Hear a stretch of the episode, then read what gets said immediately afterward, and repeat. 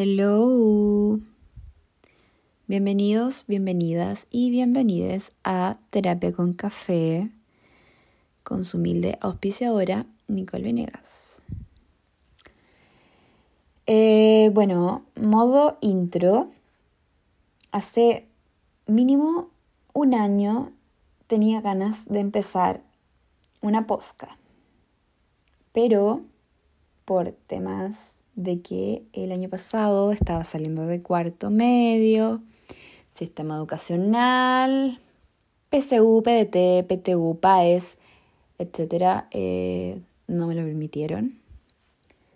Y ahora estoy muy feliz y muy emocionada de poder empezar con este pequeño proyecto que tenía muchas ganas y con mi Instagram, que es igual que como sale en el logo, Nicole-Venegas.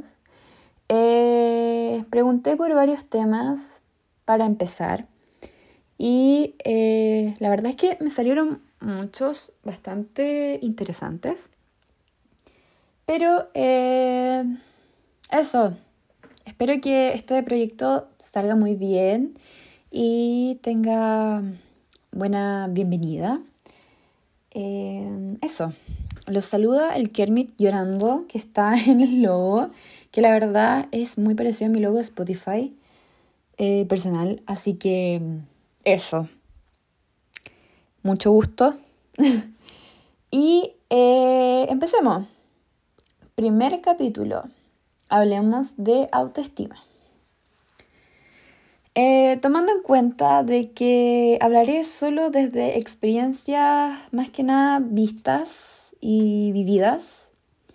Em, hablaré sobre la autoestima y varios factores, espectros, etcétera, que en sí eh, rodean el tema. Eh, voy a dividir esto en dos partes, que va a ser la autoestima física y el autoestima psicológica, que claramente dan a un conjunto, pero mm, siento la necesidad de hablarlo por separado y después unirlo. ya. La autoestima física. Voy a empezar por la autoestima física de un tema heavy. O sea, lo encuentro muy heavy de poder hablarlo. Pero en realidad, como dije al principio, va a ser más que nada con experiencias vistas y vividas. Entonces voy a empezar con la autoestima en la adolescencia, tomando en cuenta que la adolescencia se empieza a vivir a full, más o menos como a los 12, 13. Incluso me arriesgaría a decir a los 10, pero voy a decir 12, 13. Y más que nada yo creo que se empieza a sentir mucho cuando uno empieza a analizar las cosas alrededor y uno claramente se mira al espejo y uno tiende al tiro a, a compararse con pares, con amigos, compañeros, todo el mundo. Todo, todo, todo el mundo pensando que vivimos en una sociedad donde hay estereotipos tan marcados, muy, muy, muy, muy marcados, sobre donde se embellece demasiado la delgadez, muchas veces extrema, en todos los géneros. Porque claramente en revistas, en la tele, en los medios de comunicación, es lo que más se ve. Es lo que más se ve. Con el tiempo se ha abierto un mundo a, distintos tipos de belleza, porque voy a dejar claro algo. Todos los cuerpos son lindos, en todas sus formas y tamaños. La belleza humana es única. Quiero dejar eso en claro como el lema principal de esto. Em, creo que admito Cuando era más chica, aprox 15, ahora tengo 18, em, yo promovía muchísimo el body positive, pero creo que después lo dejé de, de, de compartir tanto porque no me sentía aceptada y sentía muchísima, muchísima presión sobre mí misma, sobre difundirlo y hacerlo parte de mi vida. Y, y, era una presión en redes sociales muy fuerte, entonces dejé de compartirlo en, en extremo, pero más que nada por, por mí, porque a mí me gustaba mucho mostrarlo al mundo, pero sentía mucha presión sobre mí, cuando en realidad en las redes sociales solamente se muestra una parte. Y claramente me pueden decir muchas personas cosas distintas, pero uno siempre va a subir una foto donde uno se sienta bien. Uno puede sacarse, no sé, 5, 10, 20, 15, no, lo dije mal. Uno puede sacarse 5, 10, 15, 20 fotos y uno va a terminar subiendo una, dos. Creo que Instagram deja 10, pero no sé. Eh,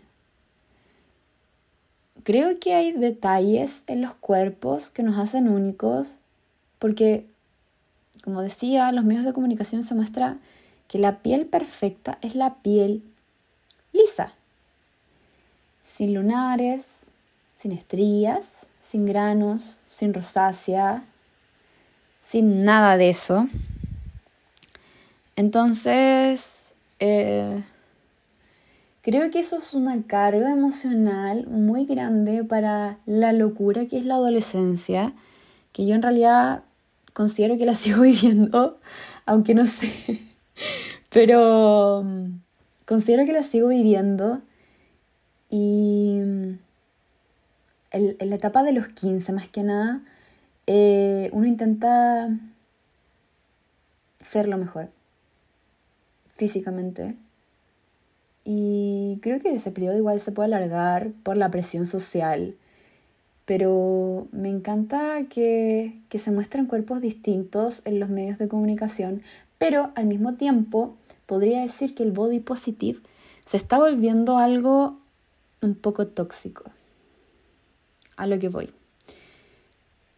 No sé si hay alguien que haya visto el, el, el episodio de Euforia. No me acuerdo bien qué capítulo era, pero sé que es de la segunda temporada, donde aparece eh, la personaje Kat, donde está mal porque no se siente suficiente con ella misma y aparecen un montón de, de figuras como influencers o, o figuras públicas más que nada, donde crean la presión de amarse, cuando en realidad el amarse y el no tener autoestima, hay una brecha gigante. O sea, te saltáis todo el paso de la aceptación.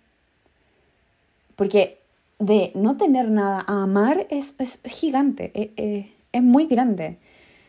Entonces, eh, creo que se promueve mucho, pero no el aceptarse. Y creo que el aceptarse es mucho más sano porque aceptarse es seguridad. Aceptarse es poder sentirse cómodo, cómoda, cómode con uno. Y, y se salta ese paso y, y se pueden provocar caídas eh, de autoestima, de amor propio gigantes, gigantes. Por eso, más que nada, digo que es un poco tóxico a veces el espacio que se ha abierto. Encuentro que encontrar, encuentro que encontrar, muy bien, encuentro que, es, más, es más sano promover la aceptación, el, el, el poder ver que uno está bien.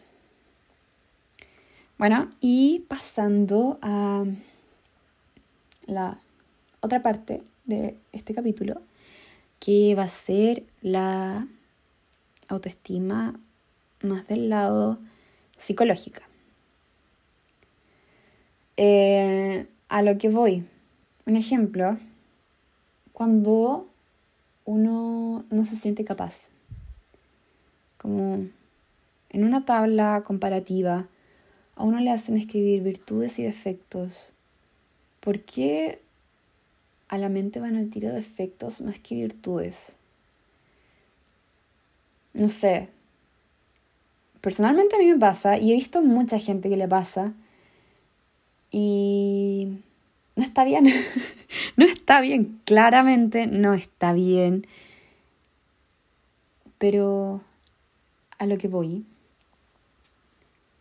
uno puede decir, oh, eh, de, defectos, tengo, soy un poco flojo, eh, no tengo capacidades para esto, para, no sé, la tecnología. Eh, no tengo capacidades para los deportes, no tengo capacidades para, un montón de cosas. Pero a la hora de hablar de las virtudes, a uno le cuesta mucho reconocerlo. No sé, sin sonar egocéntrico, em, hablar de las virtudes como la empatía. Un ejemplo, la empatía. Y no sonar e-, e-, egocéntrico, no sonar como, como una persona que se está sobrando. Y, no sé por qué a veces suena así, cuando en realidad reconocer las virtudes de cada persona y sobre todo de uno mismo y poder eh, presentarlas en una entrevista de trabajo o presentarlas en una hoja de, alguna, algún test psicológico, cuesta tanto, cuesta tanto. Porque hay, las otras personas te lo reconocen, porque claramente están viendo de un punto de vista externo, pero a uno mismo cuesta, cuesta, cuesta mucho. Y, y sobre todo cuando uno se enfrenta a desafíos grandes en la vida que van a estar presentes una y mil veces y, y está la presión muchas veces de cumplir y no todos vamos al mismo ritmo porque ah, claramente hay un estereotipo también del estilo de vida, de lo que está bien, como salir del colegio, o sea, de partida entrar al colegio, pasar la básica, pasar la media, entrar a la U, salir de la U, hacer un posgrado, empezar un, magíster y dentro de todo eso seguir trabajando, tener una familia. Es un estereotipo de vida que se considera perfecto.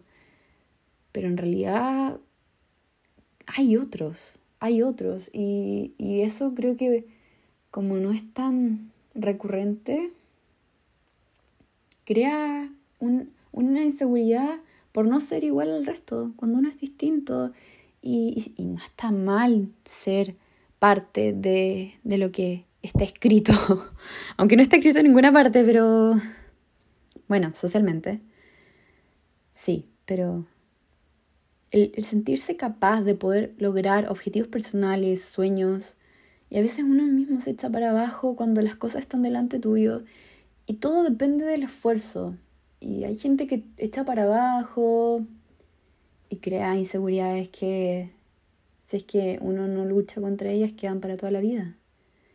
Quedan heridas que en realidad se pueden claramente trabajar en terapia o uno puede irlas sanando y enfrentándose a estas inseguridades.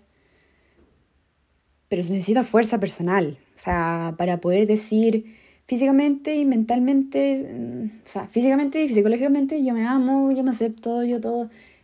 Es parte de hablar de la perfección y la perfección no existe. Y va a sonar un poco poético, no sé, pero dentro de la vida no existe la perfección de estilo de vida, porque eso sería muy aburrido, Sí, sería muy aburrido. Pero eso, creo que promover la aceptación, promover los errores, es algo mucho más sano que promover que todo es lindo y todo es de color de rosa y que mm, es salir del tema tabú y hablar las cosas como son. Hablar las cosas como son, porque hay gente que muestra mucha vida perfecta en Instagram y yo creo que la mayoría de todos los que estamos en este mundo, en Instagram, Facebook, WhatsApp, historia de WhatsApp en realidad, o en la misma vida real, que uno habla muchas veces de los éxitos y cuesta tanto hablar de los problemas como la autoestima, que es un gran, no sé si problema, pero es un tema en los jóvenes, en los adultos, en los niños. Todo sería muy distinto si uno cuando chico le pasaran como un poco de psicología y sobrellevar problemas que se van a venir. Siento que eso es una parte muy fundamental, pero eso ya es otro tema, es otra bola que me encantaría hablarla más adelante. Pero eso, creo que es importante que hablemos de la autoestima y que la enfrentemos. Porque la autoestima vive dentro de cada persona, de cada ser humano, que muchas veces no sabemos con qué está luchando la otra persona, con qué tipos de inseguridades físicas o psicológicas, ni siquiera como a las críticas familiares, críticas de amigos, críticas de externos. Incluso ahora, hace poco dieron los resultados de la prueba de, para entrar a la U. Y bueno, una prueba puede decirte por un par de números tu tipo de inteligencia o, lo, o cuántos números lo fuiste capaz de sacar cuando a veces los ensayos son tan al azar. Y un sistema bastante segregador, aparte. Soy hater de la prueba, honestamente, pero no sé si se notó. Pero la odio. Em, ya de un punto de vista algo más personal, eh, yo vivo con inseguridades día a día. Como que dentro de mi adolescencia fui una montaña rusa, pero realmente creo que trabajo con eso. Y, así como hay días buenos, hay días malos. Y en los días malos hay que aferrarse a cómo fueron los días buenos. Qué lindo. Eh, bueno, pensé que iba a durar menos el primer capítulo. Me inspiré mucho. Espero que eh, este primer capítulo sea muy bien recibido, como dije al principio. Espero que se hayan imaginado a Kermit, a la rana René, como dicen algunos, tomándose un café o llorando, como sale en el y eso, muchas gracias por escuchar. Esperemos que siga la motivación para poder hacer un capítulo todas las semanas y yo poder cumplir con mi responsabilidad de subirlo todos los domingos. Todos los domingos, todos. Bueno, eso. Muchas gracias. Disfruten el verano. Cuídense que el COVID está potente. Y eso, muchas, muchas gracias. Espero que estén súper bien. Y eso. Bye.